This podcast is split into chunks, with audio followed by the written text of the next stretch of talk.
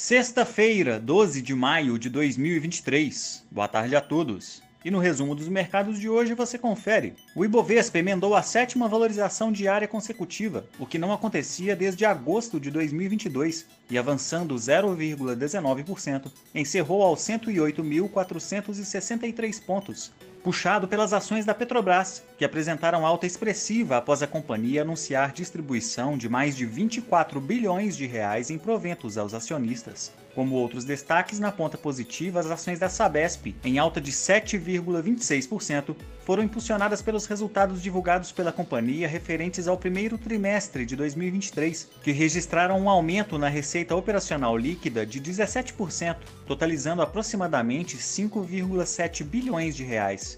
Na ponta negativa, as ações da JBS recuaram 6,71%, afetadas pelos resultados do primeiro trimestre de 2023, reportando prejuízo líquido de 1,45 bilhão de reais, revertendo lucro na casa dos 5 bilhões de reais em igual período de 2022. O dólar à vista às 17 horas estava cotado a R$ 4,92, em baixa de 0,28%.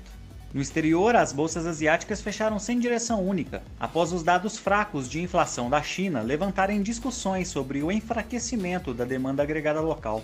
Por lá, o índice Xangai Composto caiu 1,12% e no Japão, o índice Nikkei fechou em alta de 0,90%.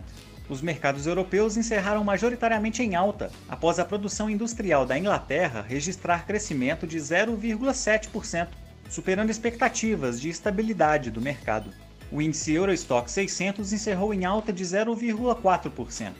Já as bolsas americanas encerraram em baixa, com uma combinação de recuo além das projeções no índice de sentimento do consumidor e um aumento nas expectativas de inflação em 5 anos pela Universidade de Michigan, que atingiram 3,2% ao ano.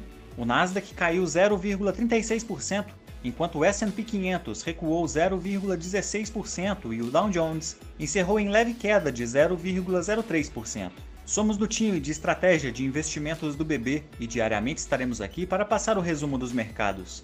Uma ótima noite a todos e até a próxima!